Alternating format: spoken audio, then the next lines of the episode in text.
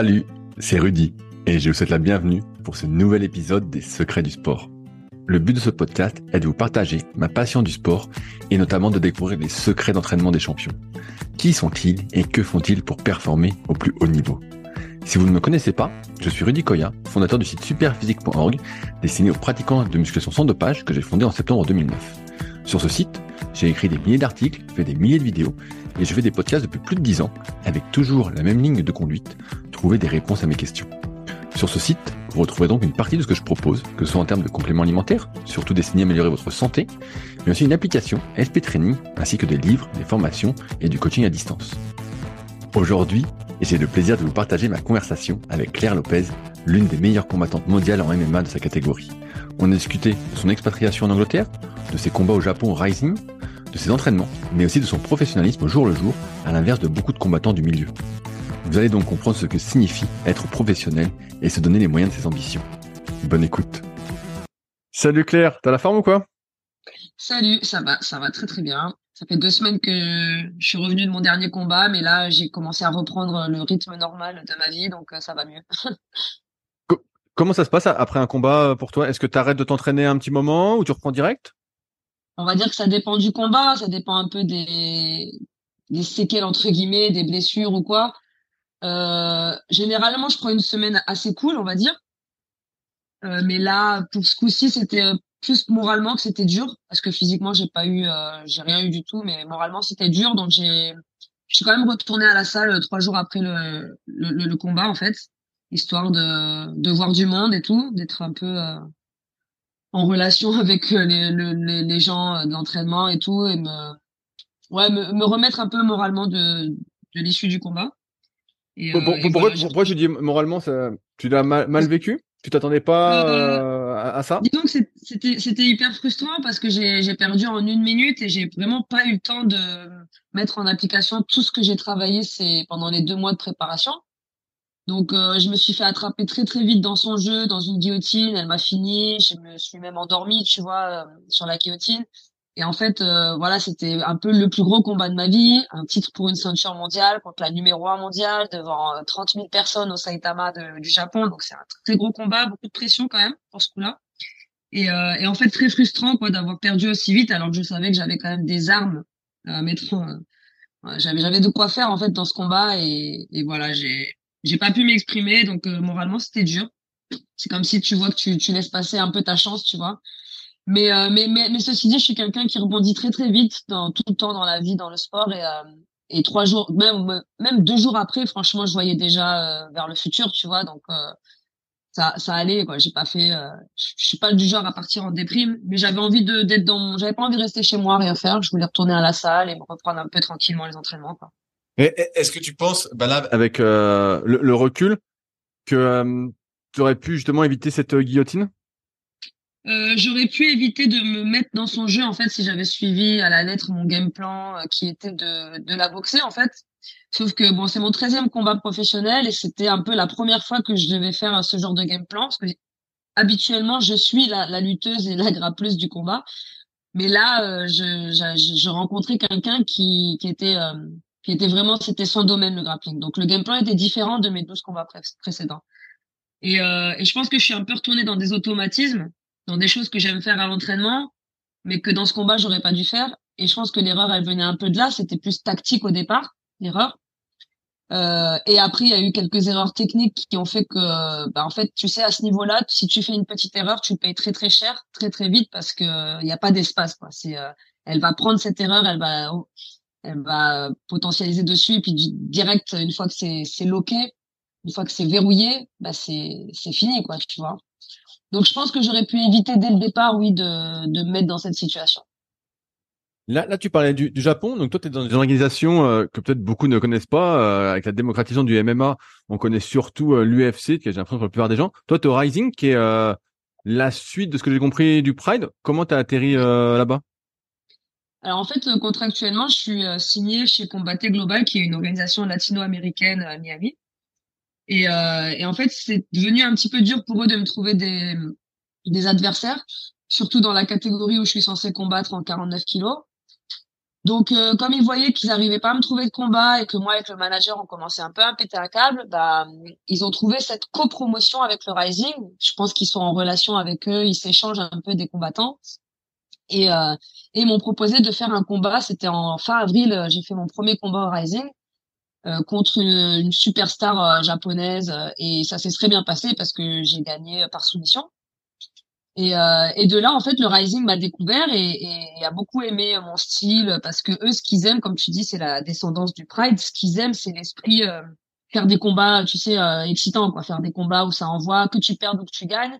Si tu montres que tu veux finir le combat, ben c'est ça qui leur plaît. Donc de suite, ils m'ont reproposé euh, de, de recombattre chez eux. Ils ont contacté le combatté pour s'arranger et, le combatté était euh, était même euh, ça les arrangeait en fait d'avoir de la visibilité au Japon. Donc voilà, là on est sur euh, deux organisations en copromotion et, euh, et moi ça me va très bien. Quoi.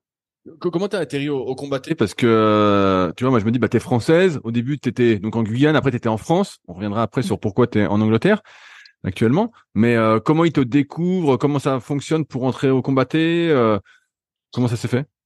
Alors le combatté, ça s'est fait juste après. Enfin, ça s'est fait un an après mon combat au Bellator. Euh, je venais d'arriver, euh, ça faisait un an je pense que j'étais en Angleterre, donc déjà j'ai eu des, quand même des meilleures opportunités, des meilleurs contacts au niveau des managements, etc. Mais en fait, le combatté, c'est un, bah, c'est un manager français qui me demande si, euh, tiens, est-ce qu'en août t'es dispo euh, pour un tournoi à Miami euh, Il y a huit filles, trois combats dans une soirée. Et moi, je dis de suite, ah oui, carrément, je suis chaud et tout. trois combats alors qu'on est en pleine période de Covid et que c'est difficile de trouver des combats. Oui, et je lui dis contacte mon manager, donc euh, ils se sont mis d'accord. Et voilà, j'ai été placée sur ce sur ce tournoi. Euh, donc c'était majoritairement des Mexicaines, des Américaines, voilà, des filles du Sud-Amérique, euh, Amérique du Sud. Et et voilà, j'étais un peu là en, outsider, tu vois. En, on prend une on prend une européenne pour que ça fasse international, mais ils croyaient pas du tout en moi, je pense au départ. Et mine de rien, j'ai été en finale. J'ai fait trois combats dans la soirée. J'ai perdu en finale et j'ai quand même euh, fait des très beaux combats. Et, et de là, le combatté m'a s'est dit ah ouais, il y a quelque chose d'intéressant avec cette fille. Et ils m'ont fait signer un contrat euh, suite à ce tournoi. Comment ça marche ce contrat? C'est un nombre de combats déterminé avec euh, une paye fixe euh, pour chaque combat? Alors un contrat, ça veut dire qu'ils vont te donner, ils vont te dire par mois j'ai cinq combats sur deux ans. Et sur le contrat, c'est écrit combien tu vas toucher pour le premier, le deuxième, troisième combat. Mais t'as pas un fixe si jamais tu, tu trouves pas de combat en fait? Ah ouais, donc, donc en fait, c'est un, c'est un contrat. Euh...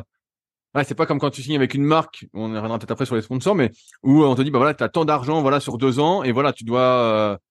Là, tu, si tu veux pas tes combats, t'es roulé quoi.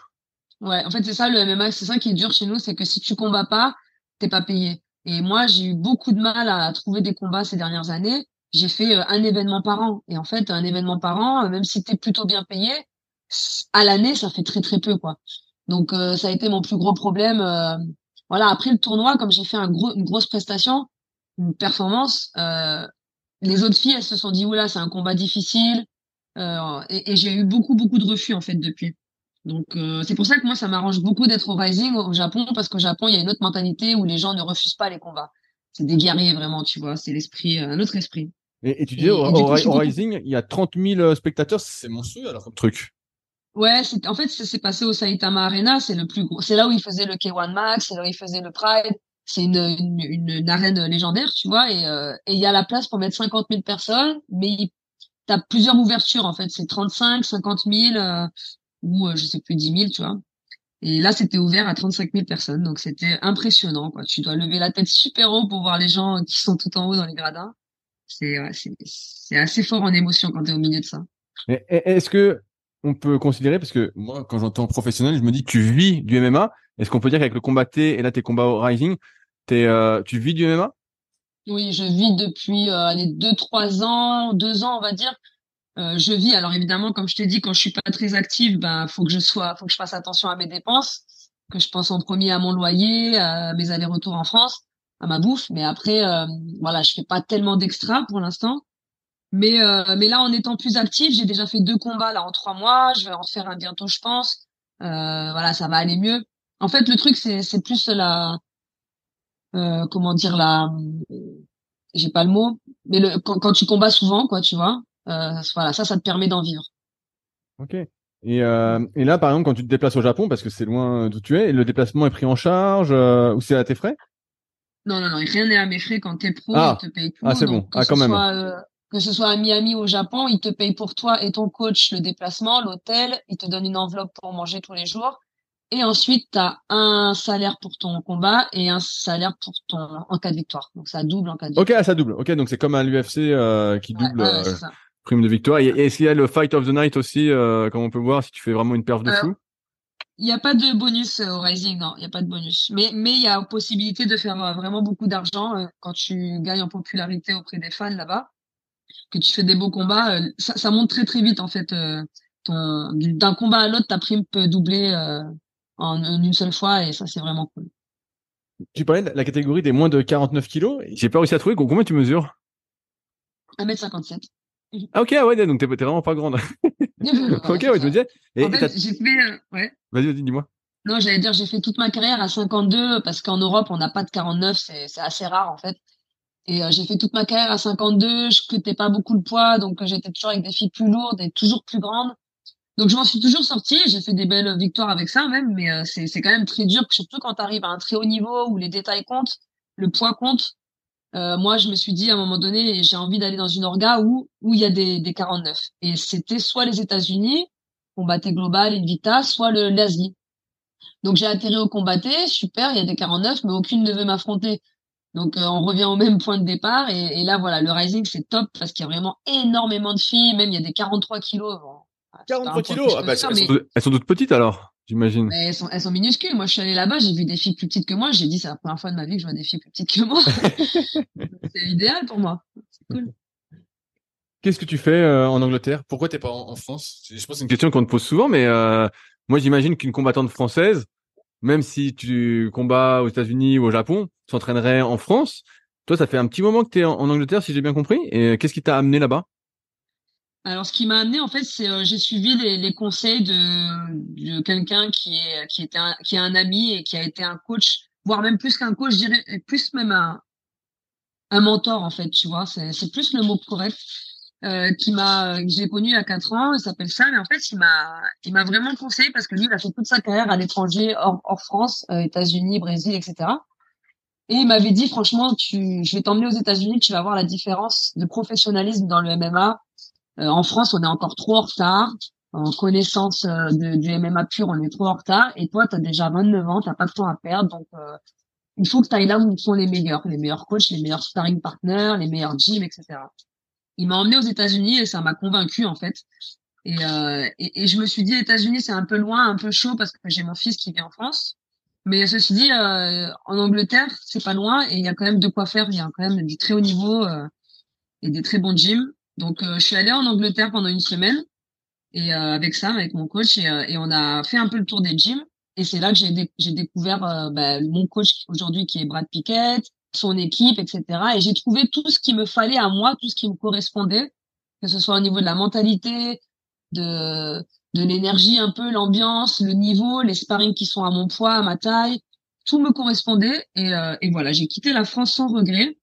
Euh, J'en avais un peu marre aussi de la mentalité parisienne. euh, et puis je trouvais que j'évoluais pas en fait là où j'étais, dans l'équipe où j'étais. Donc euh, voilà, j'ai, ça me correspondait beaucoup mieux d'aller à l'é- à l'étranger. Comment ça se passe pour rejoindre la, la salle où t'es? Est-ce que, en, par exemple, en termes de tarifs, est-ce que c'est plus cher que de s'abonner Je sais pas comment ça fonctionne en France à, à la salle? Co- comment ça, ça fonctionne? Tu, Ah, Demain, je viens en Angleterre, je peux m'inscrire à ta salle? Alors c'est vrai que les, les tarifs, bah là en fait moi quand j'ai quand j'ai intégré l'équipe en Angleterre, on n'avait pas encore notre salle. On était une équipe avec le coach et une dizaine d'athlètes et on allait de salle en salle parce qu'on cherchait une notre coach cherchait une salle pour faire son gym. Mais on voilà, on, allait de salle en salle et on payait juste, euh, on aidait le coach à payer la la, la, la location des, des créneaux, tu vois.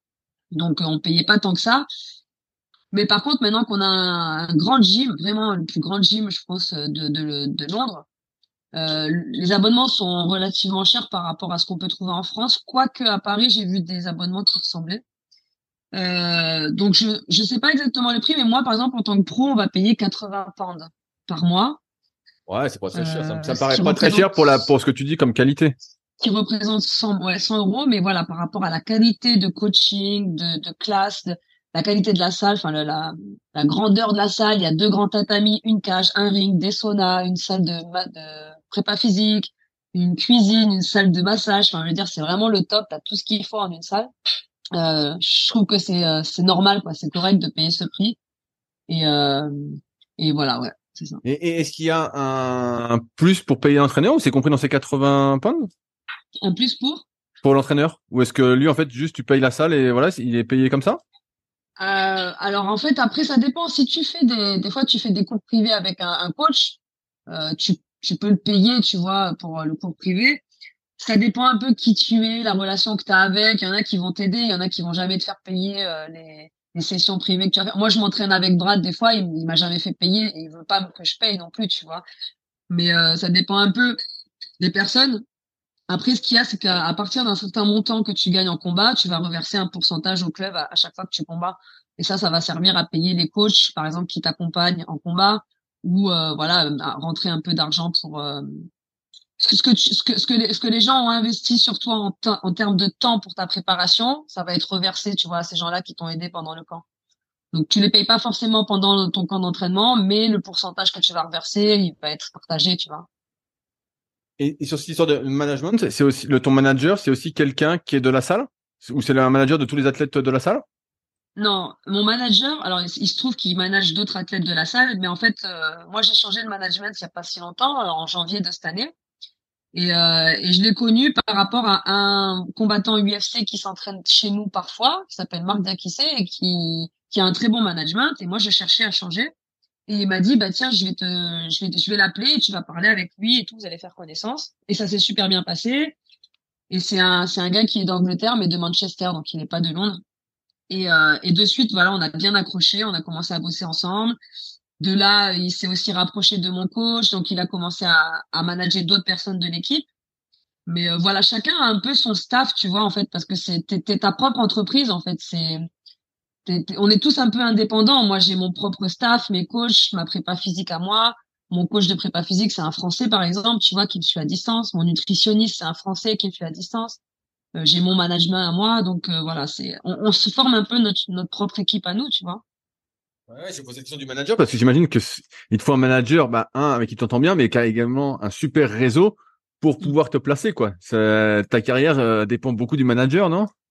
Oui, carrément. C'est pour ça que j'ai changé parce que moi j'avais un manager avant qui qui avait un bon réseau, mais en fait qui prenait pas tellement son travail euh, au sérieux, ou alors peut-être pas avec euh, tout le monde, tu vois. Avec moi, il prenait pas ça au, sérieux.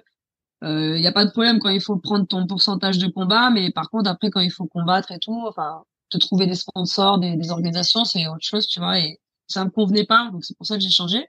Et aujourd'hui, je suis avec quelqu'un qui, à la fois professionnellement, est hyper qualifié, hyper expérimenté, euh, il fait vraiment son travail euh, à fond, tu vois. Et je peux lui demander n'importe quoi, il va toujours trouver une solution à mes problèmes, régler les choses à ma place et tout pour m'éviter tout stress en fait. Plus il va me trouver des sponsors, euh, et puis plus aussi la relation que tu as avec lui, tu vois, des fois c'est, je vais pas dire comme quelqu'un de ta famille, mais c'est, euh, ça peut être, tu peux le voir un peu comme un tonton ou un, tu vois, un mec euh, qui, qui, qui va être là pour te soutenir aussi. Pas, c'est pas que le côté business et professionnel. Donc avec ce gars, j'ai trouvé vraiment un bon tout, tout, tout, tout, tout, comment, tout se met en place super bien avec lui, tu vois, et euh, ouais, voilà. Et, et, pareil pour lui, ça marche au pourcentage? Sur la rétribution. Ouais, c'est ça, ouais. Bah, Chaque management a ses, a ses codes, on va dire, mais euh, ouais, voilà, moi, je, je reverse un pourcentage.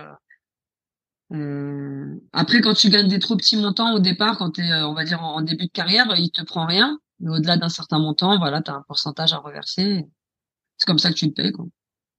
Euh, à l'instant, tu, tu, parlais un peu de professionnalisme, tu étais ta propre entreprise euh, personnelle. J'ai vu bah, que tu avais sorti donc là récemment ton propre site internet, donc euh, où il y avait deux articles pour l'instant, mais j'imagine qu'il y en a pas mal en préparation. sur les réseaux, tu es de plus en plus active.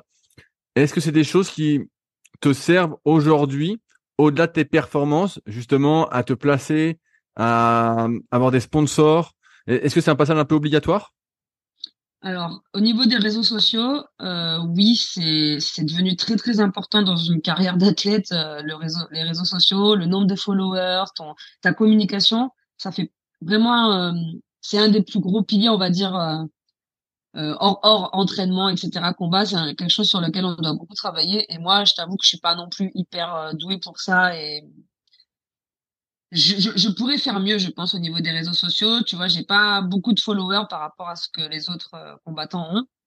Et, et, je le vois après dans les recherches de sponsors et tout, ça joue énormément. C'est-à-dire que la première chose qu'ils vont regarder, c'est combien tu as de followers. Ils s'en foutent de ce que tu, un peu de qui tu es, tu vois, de ce que tu fais en combat, de est-ce que tu mérites ou pas. C'est pas au mérite, c'est vraiment euh, à la visibilité que tu as sur tes réseaux, là, la communauté que tu as construit autour de toi. Et c'est normal. Eux, ils cherchent à être visibles avec leur marque. Tu dois leur montrer que tu as, as des gens qui te suivent derrière, tu vois.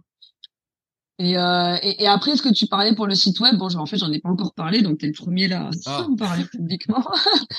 mais, euh, mais moi, c'est plus parce qu'en fait, j'aime beaucoup écrire et euh, c'est vrai que les réseaux, des fois, t'es un peu limité pour écrire des textes longs. Donc, je me suis mis une plateforme un peu spécialement dédiée à ça pour qu'on me connaisse euh, un peu plus hors la combat, pas que la combattante, en fait, aussi la mère, la femme, etc.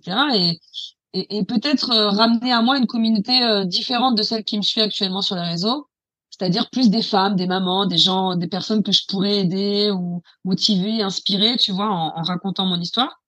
Et, euh, et voilà, c'est un peu ça le, le concept. Euh, peut-être me voilà me créer une, une nouvelle communauté qui pourrait rejoindre un peu mon aventure, quoi, en fait. Ouais, bah, moi j'ai rien un peu. Tu es sur les réseaux, moi je trouve ça assez propre. Hein. Tes photos sont belles. Euh, franchement, ça fait pro. C'est bien. C'est, je trouve que c'est bien pour, pour l'instant. C'est propre, mais c'est très, euh, c'est très, euh, comment dire, orienté fight. Tu vois, moi tout ce que je poste, c'est des, des, des trucs d'entraînement ou de combat. Et c'est pas forcément ce qui marche le mieux sur les réseaux pour ceux qui sont pas de, de la communauté MMA, tu vois.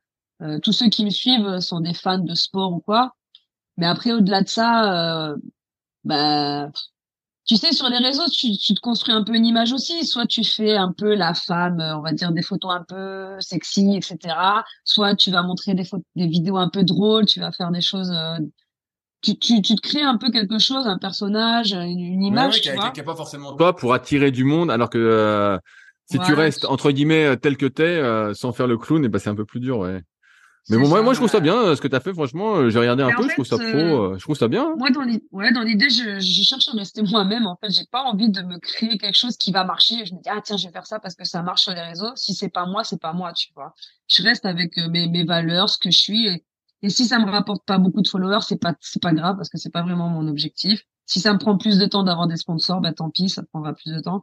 Mais je tiens à rester assez proche de ce que je suis, tu vois, vraiment dans la vraie vie je cache rien en fait. Hein. Tu vois, même quand je perds, bah, je vais partager mes pensées du moment. Ben voilà, je, je vais exprimer ce que je ressens.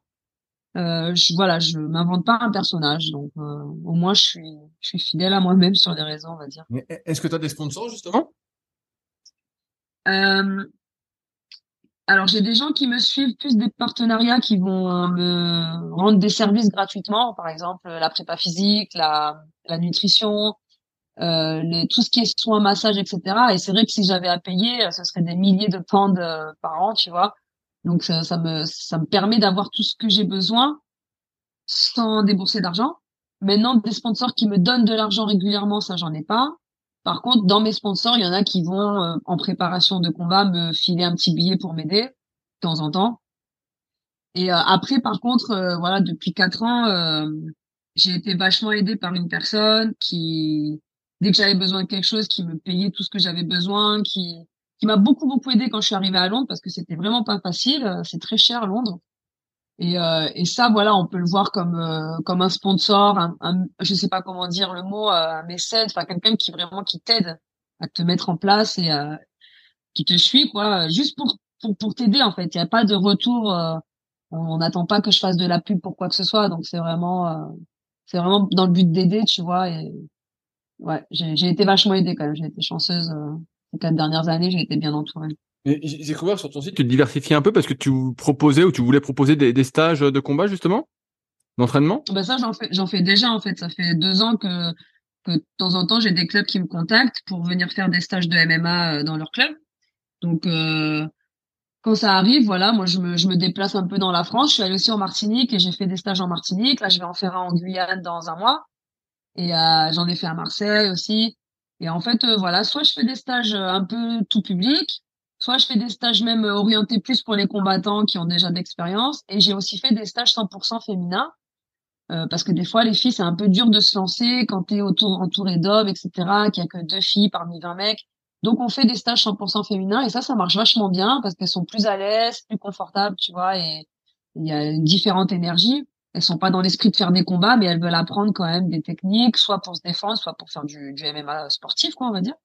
Et euh, voilà, donc euh, oui, de, quand je suis en France, j'en profite pour faire des stages et euh, et voilà, du coup, s'il y a des gens qui écoutent et qui sont intéressés, ils ont qu'à me contacter sur le site ou sur les réseaux.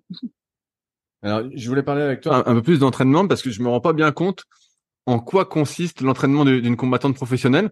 Est-ce que tu t'entraînes tous les jours, deux fois par jour, trois fois par jour? Comment ça s'organise? Je m'entraîne alors bah là, ça dépend. On va dire bon, là, on va pas prendre en compte euh, depuis le combat parce que je suis en récupération, mais euh, en période de préparation ou juste avant même une préparation, je m'entraîne entre deux et trois fois par jour. Euh, deux fois c'est le minimum, trois fois ça dépend des, des, jours en fait. Du lundi au, au, samedi, en général, soit le samedi, soit le dimanche c'est repos. Et puis je vais me prendre aussi une après-midi dans la semaine de repos pour aller faire mes, mes massages, mes traitements, etc. Enfin mes, mes soins, je veux dire. Euh, donc, euh, j'ai calculé la dernière fois, je suis environ à 19 heures par semaine, il me semble, en comptant les footings, la prépa physique euh, et les entraînements. maintenant, comment ça se passe? Tous les matins, nous, comme on est une équipe professionnelle, tous les matins de 10 à 12, on a un entraînement pro, uniquement ouvert aux pros avec les coachs, du lundi au vendredi. Donc, un jour c'est lutte, un jour c'est sparring, un jour c'est grappling, lutte MMA, voilà, il y a toujours un thème.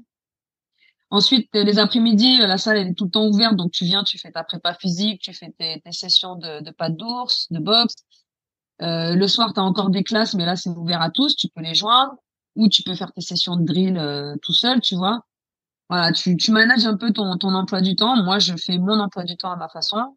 Et euh, voilà, les seules choses qui sont obligatoires, c'est les matins à 10 heures, entraînement professionnel. C'est quoi les drills? Les drills, ça veut dire que je vais par exemple, je vais je vais demander à une fille, euh, viens à 5 heures, on vient, on, va à la salle, on va dans la cage et on répète pendant une heure euh, euh, des techniques, tu vois. Donc on va répéter des techniques qu'on a besoin de travailler. C'est de la répétition des techniques en fait du drill. Et après peut-être on va faire des mises en situation, euh, des, des rounds live, tu vois. Ça veut dire genre de sparring, mais à, à à 60%, 50% de de ta puissance max, tu vois, et euh, juste pour euh, travailler la technique plus que que faire du sparring euh, de compétition, tu vois ce que je veux dire? Donc c'est vraiment le drill, c'est de l'entraînement technique. D'ailleurs, j'avais une question, je reviens là-dessus avant de sur l'entraînement. de ce que je comprends, au combatté, au rising et même à toute organisation, c'est pas les mêmes règles. Genre au rising, tu peux être sur un ring, dans une cage. Est-ce qu'il y a aussi des différences en termes de durée de round? Ou d'autres euh, règles aussi qui sont différentes? Le Rising, c'est vraiment le Rising, c'est vraiment spécial le Japon parce qu'ils ont vraiment un peu leurs euh, leurs règles, leurs codes. Euh, le, le, ring, c'est quelque chose qui est assez mythique chez eux. Ça, ça vient de l'époque du Pride. Ils ont gardé cette, cet esprit, mais ils se mettent quand même à la cage. Donc parfois, maintenant, tu peux avoir des combats en cage, mais la plupart du temps, c'est en ring. Euh, ensuite, les rounds, c'est euh, maximum trois rounds parce que eux, leur scoring, il est différent. C'est-à-dire qu'ils vont pas noter round par round, ils vont noter le combat en général ils vont noter en fait 50% euh, de ton score, ça va être sur les, les, dégâts que tu vas faire. 20%, ça va être sur le contrôle, tu vois. Donc c'est un scoring vraiment différent. Et, euh, et du coup, c'est trois rounds maximum parce qu'ils estiment que cinq rounds, c'est trop compliqué à, à noter. Donc c'est des rounds de cinq minutes aussi? Oui, cinq minutes. Et parfois, tu peux aussi avoir des combats spéciaux avec euh, un combat spécial avec un round de 10 minutes plus un round de cinq minutes. Mais euh, et, pourquoi il y a, pourquoi il y a ça? C'est il y a une occasion particulière pour faire un round de 10 minutes? Oui, je pense que c'est parce que ils sont très dans le spectacle, le show, ils veulent se démarquer aussi et puis faire un round de 10 minutes euh, ben, en fait, ça va inciter les gens, les athlètes à aller au finish, c'est-à-dire que tu tenir un round de 10 minutes, c'est très long, c'est très fatigant. Donc tu vas pas chercher à, jouer stratégique, à marquer tes points, à sortir. Eux, ils veulent pas ça, tu vois, ils veulent pas que ce soit des combats chers. Donc en 10 minutes, tu dis, ah, faut que je finisse le combat rapidement, faut que j'aille au finish, et tu vas chercher à, à soit mettre un KO, un TKO, une soumission. C'est, je pense que c'est plus dans cette idée, et puis c'est pour se démarquer aussi, tu vois, faire euh, un spectacle différent, en fait. J'ai cru voir qu'il y avait des coups aussi euh, qui étaient permis, mais peut-être pas ailleurs, et je sais plus lesquels. Il y a co-rising que tu peux, enfin non, que euh, aussi au One FC, tu peux mettre des coups de pied au visage quand la personne est, est au sol. Tu peux mettre des coups de genoux au visage aussi quand il est au sol. Et tu peux mettre des coudes qui vont de haut en bas, qu'on appelle le 12 to 6. Donc tout ça, c'est pareil, c'est des, c'est quelque chose, c'est des, des règles qui changent complètement euh, le, le, jeu en fait, tu vois. C'est-à-dire que quand tu es au sol, au lieu de te mettre dans une position de protection et attendre que qu'il se passe quelque chose, ben en fait c'est plus réaliste. C'est-à-dire que c'est comme un combat dans la rue. Tu peux pas te reposer et attendre qu'il se passe quelque chose. Tu es obligé tout le temps de te défendre, de te relever, parce que sinon si tu te prends un coup de pied, un coup de genou, euh, c'est voilà, c'est la fin quoi. c'est compliqué. Donc c'est beaucoup plus réaliste, je trouve. Et, euh, et moi j'aime bien ce style par rapport à mon style de combat à moi, ça me correspond bien ces règles. Donc euh, ouais, c'est c'est plus il y a plus de dégâts on va dire. C'est ce qu'ils aiment. Je reviens sur ton entraînement et la prépa physique. C'est quoi la prépa physique euh, pour une combattante Est-ce que c'est euh, de la muscu classique et genre tu fais des perfs euh, au développé couché, au squat, un truc tu vois un peu classique ou c'est vraiment très orienté MMA Il n'y a pas vraiment de mouvement de muscu classique? Alors moi je suis suivi par un coach qui est à Paris qui me fait une préparation un peu spécifique par rapport à mon style, à ce que j'ai envie de faire dans mon combat, etc. Euh, maintenant, oui, il y a, y, a, y a de la muscu style, euh, ce qu'on va retrouver le plus, c'est des, des soulevés de terre, euh, des, des tractions avec euh, du poids, des squats, parce que ça, c'est ce qu'on va retrouver comme euh, comme mouvement euh, en lutte, tu vois. On va avoir besoin d'exploser dans des dans des amenés au sol. Ben, le soulevé de terre, c'est exactement ce qu'il faut. après, il y aura aussi toujours des, du cardio intensif en fin de session. Tu vois, par exemple, au airbike, tu vas faire 12 secondes, 48 secondes de repos, ce genre de, de choses qui met un peu en, condition par rapport à un combat. Euh, maintenant, moi, je suis pas quelqu'un qui fait énormément de prépa physique parce qu'en fait, j'ai tellement des fois d'entraînement euh, spécifique combat, euh, lutte, etc. que je vais toujours donner la priorité aux entraînements euh, combat que à la prépa physique. Et mon coach m'a rassuré sur ça. Il m'a dit, écoute, si, si des fois t'as pas le temps, t'es es vraiment trop trop chargé, mets la priorité sur tes entraînements spécifiques plutôt que sur la prépa physique. Mais dans l'idéal, deux séances par semaine de prépa physique, euh, voilà, ça c'est l'idéal, tu vois. C'est ce que j'essaie de j'essaie de m'en tenir à ça. Et parfois j'en fais qu'une par semaine. Tu, tu parlais de, de traction lestée, euh, t'es es si forte que ça? Euh, en, en, traction lestée, je, je mets un poids de 8 kilos et j'en fais euh, j'en fais 6 je crois. Ok ouais donc euh, ouais donc c'est pas mal. Bah les tractions c'est quelque chose que je fais depuis que je suis petite en, en gym. Euh, c'est un, truc qu'on faisait tout le temps, tous les jours. Donc on va dire que sur ça, je suis pas trop mal.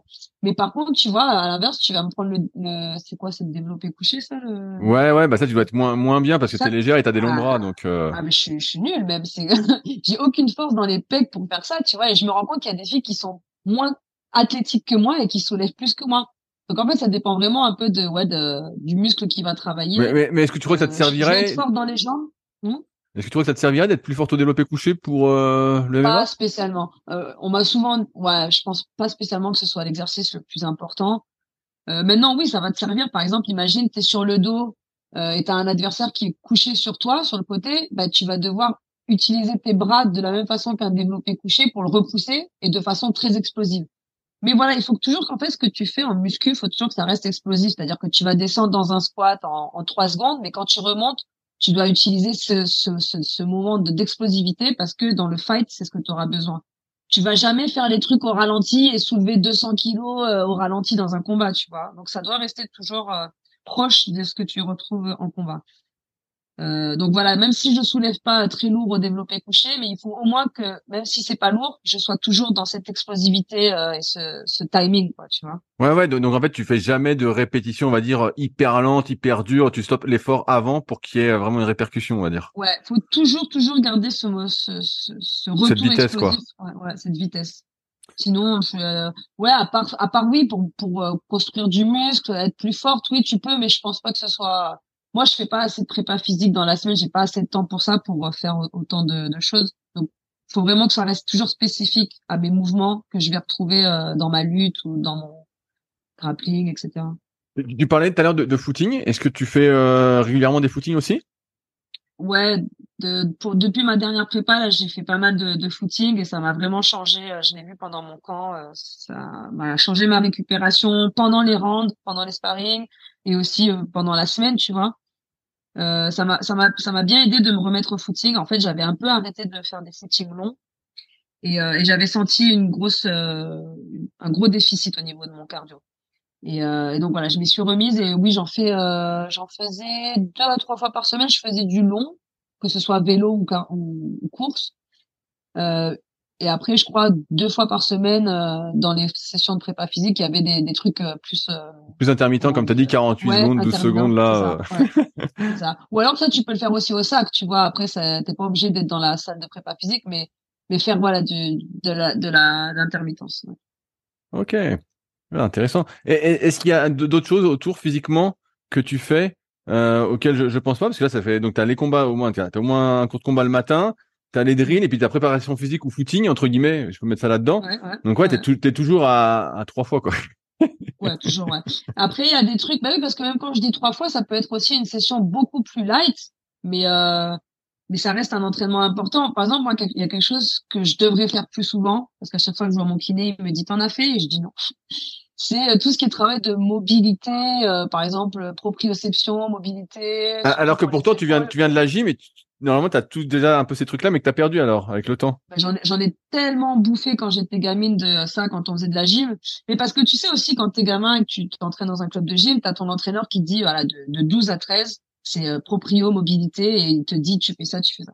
Quand c'est toi qui dois te prendre en charge, c'est plus compliqué, tu vois, tu fais ce que tu as à faire, mais ces petites choses-là, le stretching et tout, c'est des fois, tu as tendance à zapper j'ai l'impression que c'est un peu les choses qu'on a tendance à plus zapper, tu vois. Et, et, en fait, tu t'en rends compte après quand tu as des tendinites, des problèmes euh, aux genoux, aux épaules, euh, que en fait c'est c'est débile de, de zapper ça parce que ça te ça te coupe dans tes entraînements quand tu es blessé, tu peux plus t'entraîner ou en tout cas pas correctement.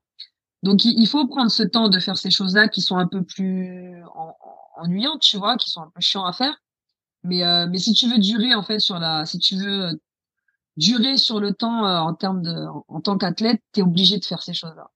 Donc euh, donc oui, au niveau du physique, voilà, il y a ces choses-là, stretching, euh, mobilité, qui sont plus cool, mais qu'il faut faire parce que c'est aussi important que qu'un sprint, qu'une session de sprint ou un footing, tu vois. Ouais, mais c'est difficile parce qu'en fait, on n'a pas l'impression de faire un effort quand on fait le stretching. Alors que là, comme je comprends que tu t'entraînes trois fois par jour, en fait, tu as toujours ce, cette adrénaline, ces endorphines, ce, ce défi, tu vois, à chaque entraînement. Alors que quand tu fais l'étirement, tu es dans la détente. Donc, bah, moi, je te demande là-dessus, je les fais avant de dormir, tu vois. Ça me relaxe, je me mets un petit peu 20-30 euh, minutes.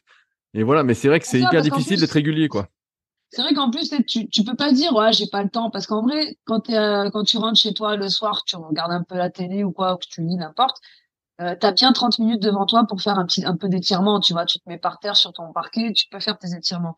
Mais je pense que parfois, on se dit, ah, je laisse tomber, je ferai demain, je ferai demain.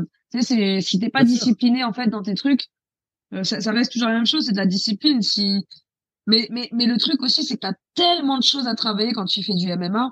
Bah ouais, à la fin, t'es, que... rincé. J'ai envie de dire, tu fais trois séances par jour, tu rentres chez toi quand même. Tu sais, tu mérites quand même de te reposer, quoi. C'est pas, c'est pas juste ta prépa physique et tes entraînements spécifiques, c'est que t'as à la fois ta lutte, ta lutte contre la cage, ton grappling, des fois tu vas faire du jiu-jitsu en kimono, des fois tu vas faire de la boxe, la boxe taille. En fait, tu as tellement de choses à faire, plus la prépa, plus la mobilité. Des fois tu mets des priorités sur des choses et pas d'autres. Et voilà, c'est vrai qu'après tu le ressens euh, de quelques semaines. Mais voilà, il faut il faut trouver le bon équilibre, il faut arriver à trouver du temps pour tout. Et c'est ça qui est pas facile en fait, c'est gérer bien son temps. Tu, tu disais justement qu'une fois par semaine, tu allais voir euh, c'est pas euh, kiné, ostéo, ma, masseur, j'ai pas bien retenu. Et ça, c'est tout, toutes les semaines, tu as une session ou une journée là-dessus? euh, Une fois par semaine, je vais voir un, un quelqu'un qui me suit depuis trois ans. Il fait du massage profond, on va dire, euh, euh fascia release, enfin le, ouais, il, il, agit sur les fascias. Ouais, je, je, je, vois, je vois. Donc, euh, bah lui, en fait, c'est vraiment, j'ai trouvé le gars qui arrive à me, à me libérer de mes tensions et de mes douleurs en juste une séance, tu vois. Mais après, voilà, il faut être régulier. Et euh, ça, c'est une fois par semaine euh, que je vais le voir lui. Maintenant, de temps en temps, je peux appeler une masseuse qui vient à la salle et elle me fait un massage euh, plus relaxant ou sportif, tu vois, quelque chose qui va un peu me, me faire du bien, mais c'est pas pour traiter les blessures. Alors que lui, le mec qui me suit, c'est vraiment le traitement des blessures, des tendinites, etc. Et si t'as des déchirures ou quoi, voilà, il va vraiment agir sur les problèmes spécifiques. Mais après, quand je suis en France, des grosses blessures justement? Ouais, donc, euh, bah, c'est ce que je disais quand je suis en France, à, à Béziers, j'ai un centre de kiné qui me suit depuis que depuis mon tournoi. Je me suis fait les, les ménisques, mais euh, je me suis fait une bonne, euh, je me suis fait l'arrachement de la racine, de la racine du ménisque, plus l'autre côté ménisque. Ouais, pareil. Enfin, je sais pas. des deux côtés du genou en fait. Et ça m'a fait une opération assez lourde. J'ai eu six semaines euh, sans poser le pied, donc j'ai perdu beaucoup de masse musculaire. J'ai une grosse rééducation. J'ai été suivie en France par des kinés. Et, et depuis, en fait, ils continuent à me suivre euh, pour tout, tout, tout ce que je peux avoir comme tendinite, etc. Euh, mais ça, ça a été la plus grosse blessure que j'ai eue, je pense, dans le dans le MMA. Euh, après, ouais, j'ai aussi eu des l'épaule disloquée. Euh, mais le genou, c'était le plus dur. Ah, j'ai eu une fracture au pied aussi. ouais, si tu réfléchis un peu, en fait, toi, t'as ouais, plus, Quand tu réfléchis, ça revient. bah, déjà, c'est-à-dire que tu les sens plus, donc c'est déjà un bon signe. Ouais, c'est passé, évidemment. C'est déjà un bon signe. Euh, je vais parler un peu de, de, diète aussi avec toi parce que dans les MMA, il y a tout ce, ce débat, je sais pas si c'est encore d'actualité, sur le, sur le cutting justement, euh, du fait que euh, des fois on voit, bah moi j'ai des combattants, je suis un petit peu de loin donc avec le podcast euh, Fréquence MMA que, que je recommande pour ceux qui veulent suivre un peu l'actualité, qui est vraiment super sympa à écouter. Et bref, et, euh, et donc, il y a un peu le débat où des fois, les gars, ils perdent 10 kilos, vraiment, ils se foutent dans des saunas, dans des bains chauds, vraiment, ils bouffent plus rien. On voit, ils sont vraiment affaiblis. On le voit d'ailleurs dans le dernier documentaire qu'ils ont fait sur Netflix sur euh, Connor, euh, où on le voit, putain, pour qu'il perde, il se met même dans une chambre, hein, il a un truc où il y a que la tête qui dépasse, là, je sais pas comment on peut appeler ça. Ah, les, serviettes, toi, tu autour des serviettes. Ouais, franchement, bon, c'est assez, c'est assez drôle je sais pas si c'est le mot, mais, euh, mais, mais, mais, toi justement, tu es passé un peu par ces phases de cutting et aujourd'hui, tu plus besoin de cutter de ce que j'ai compris, tu plus besoin de perdre du poids rapidement. Comment ça, comment ça, comment ça s'était venu cette euh, cette envie de plus avoir envie de cutter et de passer sur une alimentation, on va dire, euh, de ne pas te relâcher comme font beaucoup durant la saison. en fait, le truc c'est que moi, au départ, je, mon poids de forme, mon poids normal, c'était euh, 57, euh, voire 58, tu vois. Je, ah ouais? Ah, t'étais bien lourde. Et, et, je combattais à 52. Mais euh, voilà, j'arrivais à descendre un peu avec une, une, restriction de calories et puis je cotais un petit peu au sauna. Mais c'était pas ouf non plus, je cotais 1,5 kg, tu vois. Après, j'ai rencontré euh, Julius, donc Purple Belt, et euh, avec lui, on a tout repris mes habitudes alimentaires. Ça a été complètement un rééquilibrage alimentaire parce que j'avais tendance à toujours être un peu gonflée, à pas me sentir bien, à pas manger les bonnes choses, etc. Et, avec lui, on a tout repris. Et c'est vrai que mon poids de forme, il est descendu à 54 kilos euh, normal. C'est-à-dire qu'à 54, je suis au meilleur de ma forme. Et, euh, et de là, combattre à 52 en étant à un poids de forme à 54, c'est très très facile. Tu la semaine du combat, tu, restreins, tu restreins les calories et, j'ai même pas besoin de faire de bain, de, sauna, quoi que ce soit. Je suis au poids sans me déshydrater. Euh, maintenant, mon, ma, ma vraie catégorie, c'est 49. C'est la catégorie dans laquelle je dois combattre. Et ben, on s'était dit, bon, 49, ça va être dur. Claire, ça va pas être le même travail. Il va falloir que t'es pas mal. Tu vas sûrement avoir à perdre deux ou trois kilos au sauna. Et en fait, on s'est rendu compte que la diète a été tellement bien. Et puis, comme tu dis, c'est un travail qui se fait toute l'année.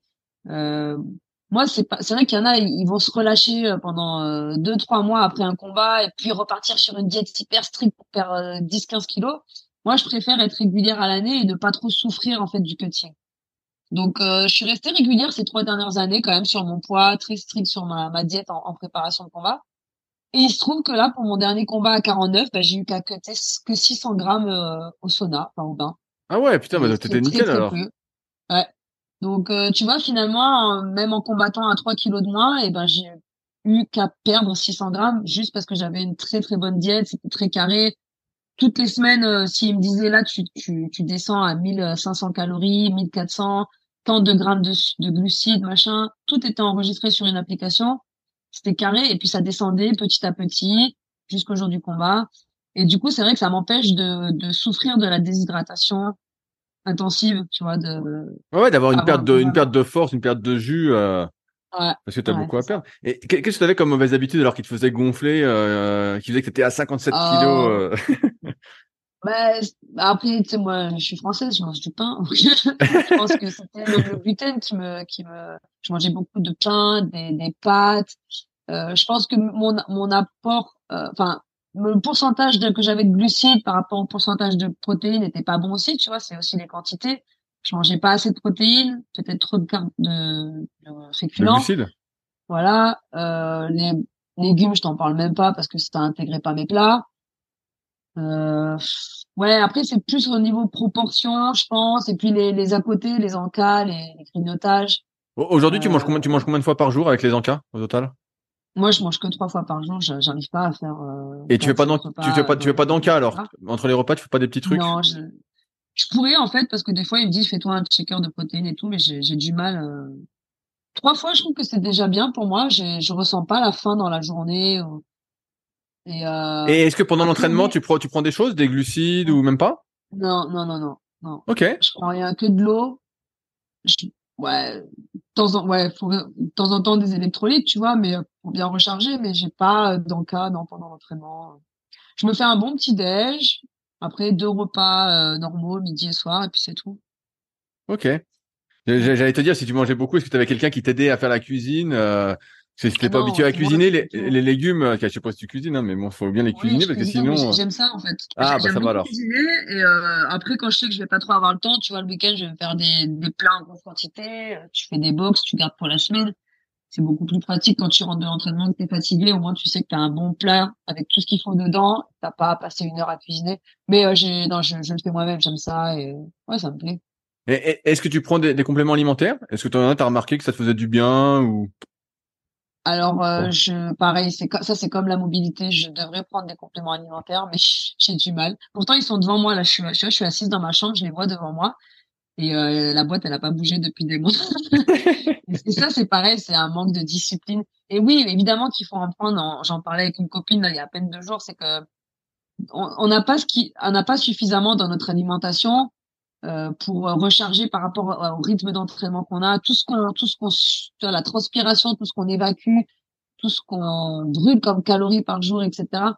Euh, on a besoin de prendre des compléments parce que notre corps il fait des choses qu'il n'est pas censé faire dans une vie normale, tu vois. Donc euh, moi des fois je fais des prises de sang et je me rends compte que je suis un peu en déficit de vitamine temps, vitamine C, je sais pas quoi. Et, et je sais que je devrais prendre mes compléments sérieusement, mais c'est vrai que c'est quelque chose que j'ai encore un peu du mal à faire.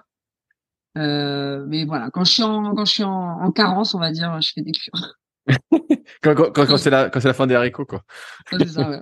c'est trop tard.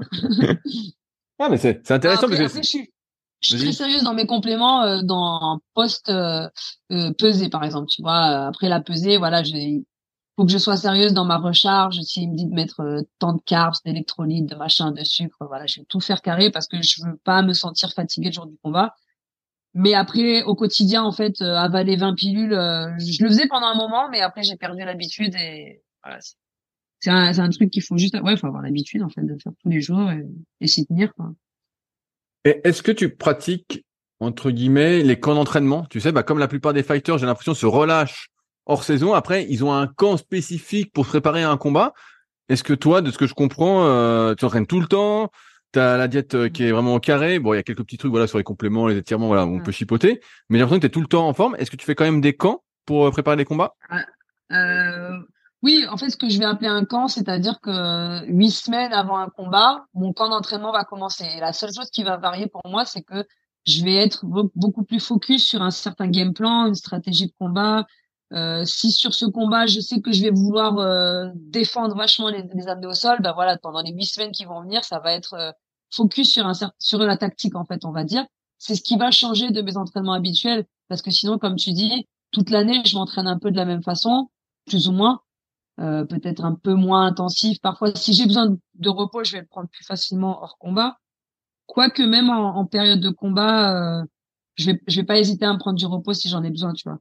Mais c'est vrai que ça change pas trop mon rythme, que je sois en camp ou que je sois pas en camp. Je m'entraîne toute l'année, euh, j'essaie d'être régulière le plus possible parce que je sais que c'est ça qui va, qui va à long terme te faire progresser. Je j'aime pas être dans ce délire de euh, ah, pendant deux trois mois je suis relax, je suis cool, je pars un peu à droite à gauche et après je me focus à fond. Euh, de la même façon que la diète, j'essaie d'être régulière tout le temps, toute l'année. Donc mon rythme il change pas, je, je perturbe pas mon cycle non plus, tu vois ça, ça évite de passer d'un truc à l'autre et, euh, et de te fatiguer en fait. Je poser une question qui fâche peut-être. Est-ce que, est-ce que 34, 34 ans euh, en tant que combattante, c'est vieux? 34 ans, c'est pas jeune, mais c'est pas vieux. euh, après, chez les filles, je pense que leur, leur, le pic chez une femme, c'est, c'est plus tard que chez les hommes. Tu vois, on voit plus de femmes euh, plus âgées au plus haut niveau. Euh, que d'hommes. Après, euh, ça, ça, dépend de tout en fait. Ça dépend de ta, ton lifestyle, ton, ta condition, comment tu, tu prends soin de ton corps, tes blessures. Je pense que le plus dur quand tu as 34 ans, ça va être la récupération des blessures. Euh, bah voilà, tu vois, c'est comme si moi demain, si je vais en boîte, euh, je mets une semaine à me remettre et encore. Alors qu'à 20 ans, euh, en deux jours, c'est bon, je, même le lendemain, je suis prête, tu vois, à repartir. Donc en fait, c'est vraiment la récupération. Et euh, quand tu te blesses ou quand tu as des tendinites et tout, il, faut, faut de suite s'en occuper et pas laisser du temps parce que parce que ça va une fois que ça s'installe en fait c'est très dur de c'est beaucoup plus dur que quand tu es, plus jeune quand tu as 20 ans. Donc euh, ça et puis même le poids tu vois si tu commences à te laisser trop aller que tu prends trop de poids ben après c'est une galère de redescendre parce que ton corps il est plus ah, c'est plus le même mais mais mais moi je vais te dire la vérité aujourd'hui à 34 ans je me sens à mon pic je, et peut-être que je vais continuer à monter j'en sais rien mais en tout cas j'ai jamais été autant en forme aussi bien en, en, en, aussi bonne shape tu vois euh, me sentir aussi bien, l'énergie et tout. Euh, la descente du, du, du poids quand j'ai un combat, elle est encore plus facile qu'avant. Donc euh, non, je me sens pas trop vieille, je me sens au top de ma forme. Autre question, un peu d'introversion. Euh, pas d'introversion, j'ai plus le mot exact. Qu'est-ce qui te manque aujourd'hui, tu penses, pour être numéro un mondial? Sachant qu'après, sachant qu'a priori, tu viens de la combattre. Donc, euh, parce que, euh... qu'est-ce qui te manque? Parce que en striking, de ce que je comprends, bah, normalement, t'es au-dessus. Donc là, t'as as fait une erreur qui t'a coûté euh, ben, le, combat. Alors, je pense que ce qui m'a, ce qui m'a manqué là, en fait, là où j'ai un peu merdé, c'est j'ai peut-être mal. Tu vois, moi, généralement, quand je vais en combat, je suis hyper relax. Je pense ça comme un sparring. J'y vais, euh, j'ai le sourire, j'ai aucune pression, j'ai aucun stress, j'ai vraiment pas de stress. Euh, j'arrive avec le sourire et voilà. Là, ce combat, j'ai jamais été de cette façon et même plusieurs personnes m'ont fait la remarque, ils m'ont dit, euh, ton regard, t'avais l'air différente. Et c'est vrai que je me suis, pour la première fois, mis beaucoup de pression euh, parce que je me suis imaginé ce que ça allait changer pour moi d'avoir à la fois la ceinture, euh, le, ce salaire, ce ceci, ce qui, ce qui viendrait après. J'ai trop pensé à l'après, à ce que je, je, je pourrais avoir en, en ayant ce combat, en gagnant ce combat au lieu de y aller, euh, tu vois, en vivant juste le moment présent comme je fais à chaque fois. Donc euh, il y a aussi la pression, voilà, ça fait partie d'un tout, mais il y a la pression de d'un si grand public. Moi, c'est la première fois que je combat devant 35 000 personnes dans un dans un si grand show, tu vois. Et, euh, et je pense qu'il fallait que je que je gère ça et que maintenant que je connais ça, c'est la prochaine fois que je le vivrai, ben, je le vivrai beaucoup beaucoup mieux. Et surtout, je, je, je reprendrai mes habitudes de juste kiffer le moment présent de pas essayer de me mettre dans un mode euh, ouais je suis en mode fight en mode vas-y faut que je me mette en mode euh, agressif et tout non faut que j'y aille comme j'y suis toujours allée tu vois avec euh, le sourire relax et et ce qui sort, ce qui ce qui sortira en combat c'est ce que j'ai travaillé ces, toutes ces dernières années. Il y a pas besoin de réfléchir en fait. Donc là c'était peut-être précipitation voilà manque de manque de lucidité aussi à un moment donné. Moi, j'ai l'impression que tu prends, tu prends souvent aussi tes combats un peu en, short notice. Tu vois, là, c'est arrivé super vite après le premier combat. Est-ce que pour toi, c'est euh, short notice? Tu le prends vraiment très rapidement euh, Non? Non, c'est pas short notice. Short notice, pour moi, c'est vraiment deux semaines avant le combat qu'on te, que tu acceptes un combat. Au-delà de deux semaines, c'est plus un short notice pour moi. Et là, on m'a parlé de ce combat euh, deux mois, deux mois et demi avant, ouais, neuf semaines avant. Donc euh, non, il n'y a pas de short notice, j'ai eu le temps de me préparer et puis j'ai vraiment eu la meilleure préparation de ma vie. Je vais pas mentir. Les deux mois d'entraînement, ils ont été au top. Tout a été voilà le game plan, la prépa physique, tout a été vraiment euh, super, tout s'est bien passé. Mais voilà, c'est ça. Après, en fait, je pense pas qu'il me manque grand chose vraiment pour. Euh, je vais pas dire ouais, j'ai un grand gap à, gap à passer. C'est je, je suis rentrée dans une, j'ai fait une erreur et en fait elle m'a attrapé très vite et j'ai pas eu le temps de m'exprimer donc j'ai même pas eu le temps de montrer ce que je, ce que j'avais travaillé. Euh, tu sais, un combat, tu le refais dix fois, tu as dix résultats différents. Ça, ça, dépend du moment, de, de plein de choses. Et, et je sais que j'ai ce qu'il faut pour battre cette fille, mais il me faut plus d'expérience. je vais prendre d'autres filles en attendant, je vais remonter dans le classement et je reprendrai ce combat un jour et, et je sais que j'aurai ce qu'il faut pour, euh, pour le gagner. Donc, euh, quand même, mine de rien, ça fait que six ans que je fais du MMA, quatre ans que je suis à Londres, et aujourd'hui, je suis, je suis là, tu vois, je suis sur cette, euh, cette, euh, le sommet de la montagne, on va dire. Alors, je, je suis pas, je suis pas la numéro un, mais je fais partie de du top, tu vois. Et, et maintenant, ce qu'il faut, c'est voilà, c'est aller chercher les meilleures filles, et les, les battre et rester au top. Et et voilà, c'est pas mal pour à peine six ans d'entraînement d'être déjà là. Oui, oui ah bah bien sûr. Donc je me prends pas la tête à me dire Enfin, si, tu vois, sur le moment, évidemment, tu te poses plein de questions, tu as les émotions et tout, mais avec du recul, tu réalises ce que tu as fait en six ans et tu te dis, voilà, mine de rien, c'est pas un échec parce que rien qu'en me proposant ce combat, rien qu'en allant faire ce combat, en acceptant ce challenge, j'ai déjà, j'ai déjà gagné. C'est-à-dire que je suis déjà là, euh, là où je rêvais d'être, euh, où je n'osais même pas imaginer, je n'osais même pas rêver d'être là il y a six ans en arrière. Donc euh, voilà, maintenant, maintenant que tu es au top, faut peut-être faut aussi faut adapter beaucoup de choses faut adapter ta prépa mentale faut adapter euh, certaines choses de ton entraînement euh, des détails tu vois maintenant faut plus jouer sur les détails tu peux plus te permettre aucune erreur donc euh, voilà c'est juste du réajustement hein, c'est de l'adaptation et et voilà j'ai ce qu'il faut pour aller la chercher. Est-ce que tu fais un peu de préparation mentale? Je sais que c'est assez populaire en ce moment. Est-ce que tu fais un peu? Ouais, ouais bien sûr bien sûr. J'en fais depuis quatre ans. Ok ouais. Ah ouais donc c'est vraiment installé pour toi alors. Ouais, ça m'a vachement aidé. Ça... Et puis même moi, je m'y intéresse personnellement parce que j'ai envie aussi peut-être d'en faire plus tard, mais tu sais, en tant que, préparateur mental. Donc euh, c'est quelque chose que je, je lis beaucoup dessus, je m'y intéresse, je discute beaucoup avec des gens qui sont dans ce dans ce domaine. Euh, et ça m'a beaucoup aidé. Maintenant, comme je disais il y a pas si longtemps à quelqu'un, je pense qu'à chaque fois que tu évolues, euh, si tu voilà, aujourd'hui je suis sur un niveau différent, on va dire j'étais au niveau 3, maintenant je suis au niveau 4. Ben, il faut aussi que j'ajuste tout ce qui est autour ma prépa mentale, elle doit s'ajuster à mon niveau actuel sur lequel j'évolue, tout comme ma prépa physique, tout comme euh, mes entraînements. Et, et, je pense que ma prépa mentale, et maintenant, voilà, il faut que je passe un cap, que je j'aille travailler sur d'autres choses, peut-être plus profondes, plus, euh, voilà, peut-être que je change un peu. Et, euh, et c'est tout, c'est comme je te dis, c'est du réajustement. Euh, T'évolues, donc tu dois faire évoluer tout, tout ce qu'il y a autour, tout ce qui gravite autour. Et, et voilà, c'est la prochaine étape, c'est ça, c'est de mettre tout euh, à l'équilibre par rapport au niveau sur lequel je, je tourne aujourd'hui, le circuit euh, international sur lequel je suis, je me suis installé, quoi. J'ai une, une, question à la con. Le, Japon, moi, ça me paraît très très loin. Est-ce que si tu deviens championne du Rising, ça change complètement ta vie? Ouais, je pense. Parce que déjà, euh, bah, si je suis championne du Rising, ça, ça veut dire que là-bas, je, je vais gagner vraiment une grosse popularité au, au sein du, tu, tu deviens une star vraiment là, là-bas si tu gagnes? Ouais. Ah oui, oui, oui, oui, ça c'est, c'est, clair. Mais tu sais, le public il est complètement différent là-bas et tu peux très très vite te faire une popularité. Déjà après mon combat, ma victoire contre la, la petite star locale, ça, ça a déjà augmenté, tu vois. J'ai vu la différence. Et, et, là, si tu gagnes une ceinture, tu bats leur championne, évidemment que tu, deviens, tu deviens quelqu'un et, et, ils ont que du respect pour toi. Donc, à partir du moment où tu as ça, évidemment, tes salaires, tes primes changent. Euh, beaucoup de choses changent, tu vois, peut-être des sponsors, j'en sais rien, mais euh, mais c'est clair que ça, oui, ça, ça fait passer euh, un stade différent de, dans, dans ta vie. C'est quoi la, la, suite pour toi? Est-ce que c'est secret pour l'instant ce troisième combat au Rising qui doit arriver?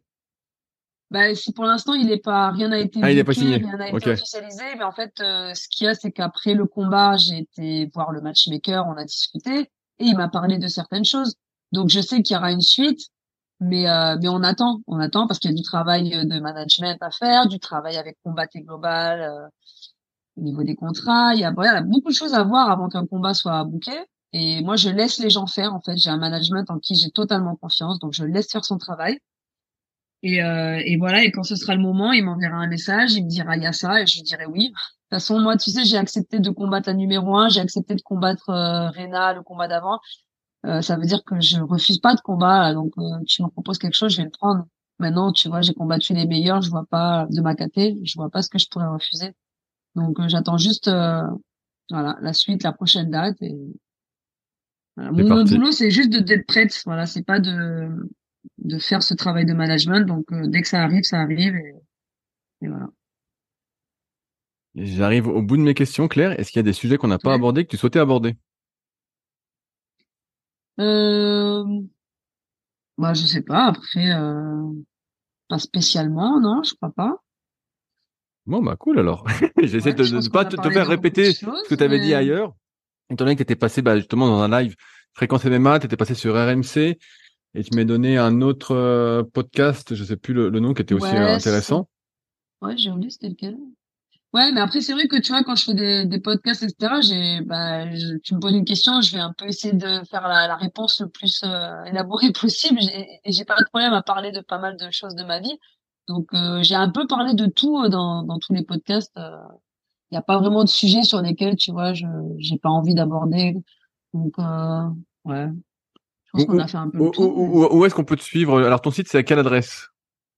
Alors déjà sur bah, Instagram, on va dire c'est le réseau principal. C'est Claire-Lopez-MMA. Euh, c'est là où je suis le plus active, c'est là où je vais parler un peu de mon site web quand je, quand je serai prête à le partager. Ah, c'est secret pour l'instant. Ouais. Non, c'est pas que c'est secret, c'est que c'est encore en construction, mais je veux, avant de le, le, partager, je veux voilà affiner un peu. Donc euh, je le partagerai quand, quand il faudra. Mais euh, oui, voilà. Euh, Twitter, c'est pareil, c'est Claire Lopez MMA. Et puis euh, mon Instagram, c'est là où je, où je poste le plus. Ouais, ouais, ouais, tu mets, comme je te disais, des belles photos. On voit que c'est pour moi, c'est très pro, c'est bien. Ben, Les belles photos, c'est parce qu'on on a un photographe à la salle tous les jours, il est là, il nous shoot, il nous envoie. Ah super, c'est cool ça. On a la chance d'avoir ça. ça. ça. nous permet de, ouais, de, de mettre des choses sur les réseaux et euh, c'est de des belles photos de qualité, donc euh, c'est cool, ouais. Et, bah super. Et bah Claire, merci euh, de ton temps. C'était un, plaisir et j'en sais, j'en sais un peu plus maintenant sur les coulisses du MMA féminin et puis bah et, toujours, moi, je t'avais contacté parce que justement, j'avais bien compris, Julius m'avait bien raconté, donc euh, mon pote Julius Purple Bell Kitchen m'avait bien raconté ton sérieux, euh, justement, le fait que tu étais euh, toute l'année sérieuse et tout. Et ce qui, ce qui change, j'ai l'impression de ce que je peux entendre dans les podcasts où les gens se relâchent, des fois prennent 10, 15, 20 kilos, sont pas vraiment très sérieux. ça, c'est un truc qu'on n'a pas trop abordé, mais la raison pour laquelle je suis autant disciplinée, bon, il y en a deux, c'est que déjà, j'ai été éduquée comme ça par rapport à la gym c'est très très euh, discipliné, tu vois. Mais aussi, moi aujourd'hui, il faut savoir que je vis en Angleterre, quand mon fils il vit en France depuis, euh, ça fait cinq ans que je fais des allers-retours pour aller le voir, mais que j'arrive pas à vivre avec lui parce que je voyage à, à droite, à gauche, que je me mets dans des galères à, à vivre dans des petites chambres et tout à louer. Enfin, tu vois, je suis pas encore vraiment bien posée chez moi, on va dire. Quoique là, ça commence à s'arranger. Mais quand tu quand tu sacrifies autant de choses et des choses aussi euh, qui te sont aussi chers, tu vois, dans ta vie, comme ta famille, ton fils, tu peux pas te permettre de faire les choses à moitié ou de déconner et te dire, ah, tu sais quoi, je m'en fous, vas-y, pendant un mois, je vais rien foutre, je vais prendre du poids. Parce que, après, quand l'échéance, elle arrive, si t'es pas prêt, bah, tu peux t'en prendre qu'à toi-même. Et moi, j'ai sacrifié trop de choses dans ma vie, on va dire, pour, euh, pour me permettre d'échouer comme ça sur un manque de discipline. Donc, c'est ce qui fait que tous les jours, je me force à être droite, à suivre ce qu'il faut faire. Voilà, il faut t'es un athlète professionnel, c'est-à-dire que c'est ton métier. C'est toute l'année que c'est ton métier. Tu vois, même quand tu dors, tu dois dormir assez pour euh, être prêt le lendemain. Et, euh, et je pense que c'est ça ma plus grosse motivation dans la discipline, c'est de me dire, je peux pas me permettre de ne pas aller à l'entraînement, de, de manger des cookies tous les jours. Enfin, tu vois. Et sinon, oui, hein, si je m'écoutais, je suis comme tout le monde. Hein, j'ai envie de bouffer euh, tous les jours des choses grasses qui font grossir, mais mais voilà, tu, tu peux pas, tu peux pas non seulement pour ta santé, mais en plus pour ton métier quand tu es athlète. Voilà, il y a beaucoup de choses en plus de l'entraînement qui rentrent en compte et euh, faut être carré quoi. Bah c'est une super phrase de fin. Voilà, on va finir sur ça. yes, bah, super. Et bah merci encore à toi pour ton temps et euh, on va suivre tes aventures. Car moi je suis donc euh, j'ai hâte de voir la suite. Salut, salut à tous. Allez, salut. Si vous êtes encore là, c'est sans doute que l'épisode vous a plu. Dans ce cas, je vous remercie d'avance de m'aider à faire grandir ce podcast en me suggérant des invités, voire en me mettant en relation, mais aussi en le partageant sur les réseaux sociaux et en laissant des notes et commentaires sur les applications de podcast, notamment sur Apple Podcast et sur Spotify. Merci encore et on se retrouve bientôt pour un nouvel épisode. Sur ce, bon entraînement.